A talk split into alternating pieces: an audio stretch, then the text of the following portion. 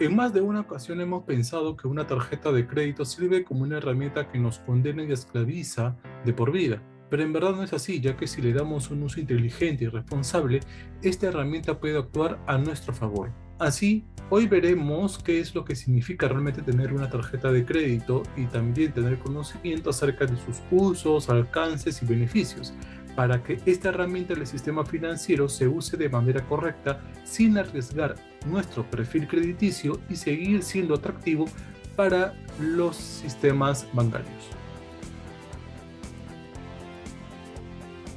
Antes de hablar sobre los usos de la tarjeta de créditos hay que partir por un concepto fundamental. ¿Qué significa una tarjeta de crédito?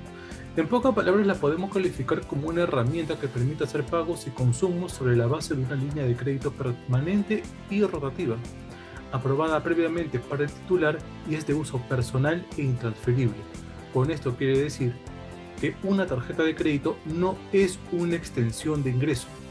Y acá parte el principal problema para muchas personas, ya que creen que al tener una línea de crédito grande, pues esta eh, termina siendo para ellas o no tiene fin.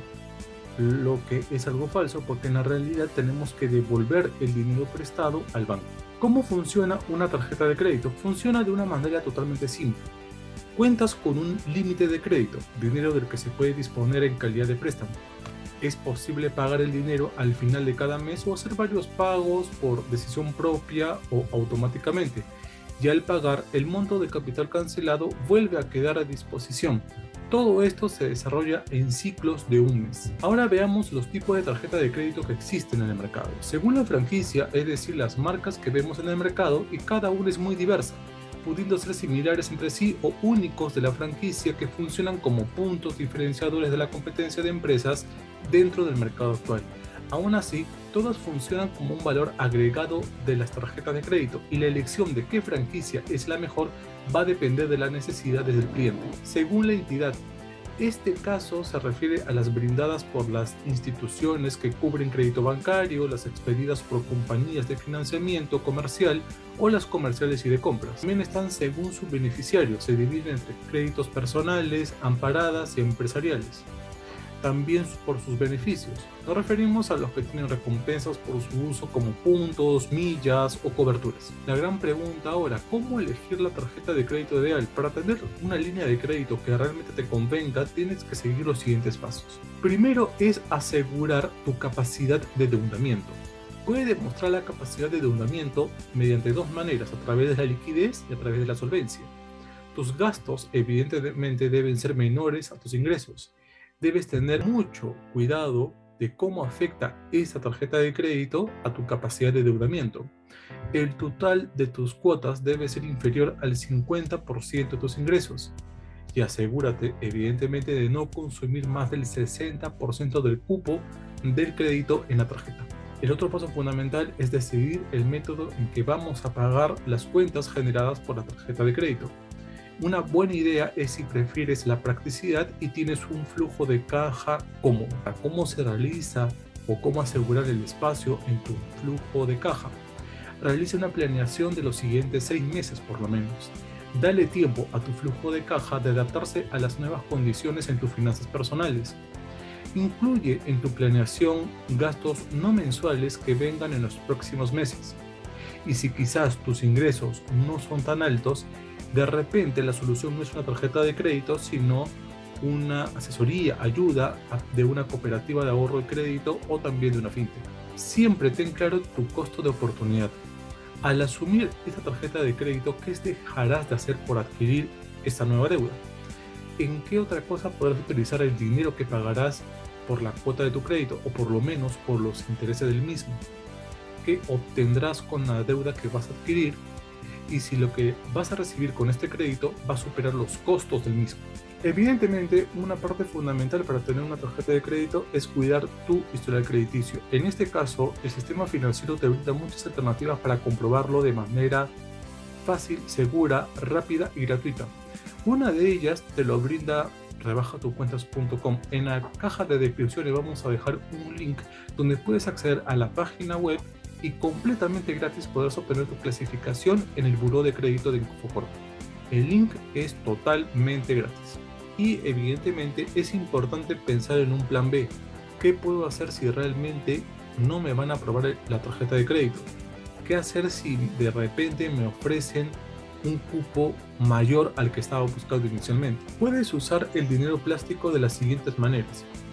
Como medio de pago, utilizarlo para pagar compras y herramientas de control de las finanzas Acá la clave es tener en cuenta la fecha de corte y la fecha de pago, recomendado para convertirla en una herramienta de control de finanzas personales. También lo puedes usar como un medio de financiación, la clave acá es el plazo y el costo. Es una forma cómoda de disponer de un crédito continuo siempre y cuando seamos responsables. Siempre que compres algo con tarjeta debes pensar que aquello que compras cuánto tiempo de beneficio te va a dar. También lo puedes usar como un medio de protección y descuentos. La clave acá evidentemente son los beneficios. Recomendado para tarjetas con asistencias, programas de lealtad, promociones, millas, etc. Un punto que debes tener en cuenta es el pago y la financiación, y esto se debe a través de dos conceptos fundamentales que le hemos dicho anteriormente, la fecha de corte y la fecha de pago. La fecha de corte es el día en el que el banco corta los consumos y determina el saldo de un ciclo de compras. Son ciclos de 30 días más un periodo de gracia que por lo general vendría a ser 15 días. Hay que tener mucho cuidado al optar por esta opción, porque si bien el banco te da tiempo para pagar sin intereses, el dinero que te guardes lo debes poner a trabajar en algo seguro para producir más y no perderlo, ya que igualmente deberás cancelar la deuda por la compra realizada hay que prevenir el riesgo al mínimo de perder el dinero o gastarlo en cosas que no te sumen. Si es así, es mejor pagarlo antes de la fecha de corte. La fecha de pago es el día límite en el que se debe realizar el pago de una compra. Si no se paga oportunamente, se generan intereses moratorios y otros cargos. Acá la clave fundamental es que no debes usar el saldo de tu salario del próximo mes para cubrir la fecha de pago. Dicho esto, ¿cuáles son los criterios para optar y usar una tarjeta de crédito? Primero, asegúrate de que la utilidad del uso que le das sea mayor al costo de la deuda. Mantén el plazo acorde con el beneficio de la compra. Usa la tarjeta de crédito siempre y cuando sea necesaria. Tratar de no pagar evidentemente una cuota mínima por mes. Puedes negociar los costos de las cuotas de manejo de la tarjeta. Ten a la mano siempre las condiciones de uso de la tarjeta de cada banco, siempre se diferencian y antes de cancelar una tarjeta asegúrate de, si es posible, transferir tus puntos o millas acumulados. De esta manera hemos visto más detalles de las tarjetas de crédito. Debe quedar claro que tenerlas no es malo, no es una condena de por vida. Hay que usarlas con mucha responsabilidad y con conocimiento pleno de las condiciones que te brinda un banco. Bien, llegamos a la parte final del video y no te olvides de suscribirte para que cada vez que saquemos contenido nuevo se te avise. Visítanos en nuestras redes sociales, página web, plataformas digitales, donde publicamos material sobre educación financiera todas las semanas. Muy bien, nos vemos.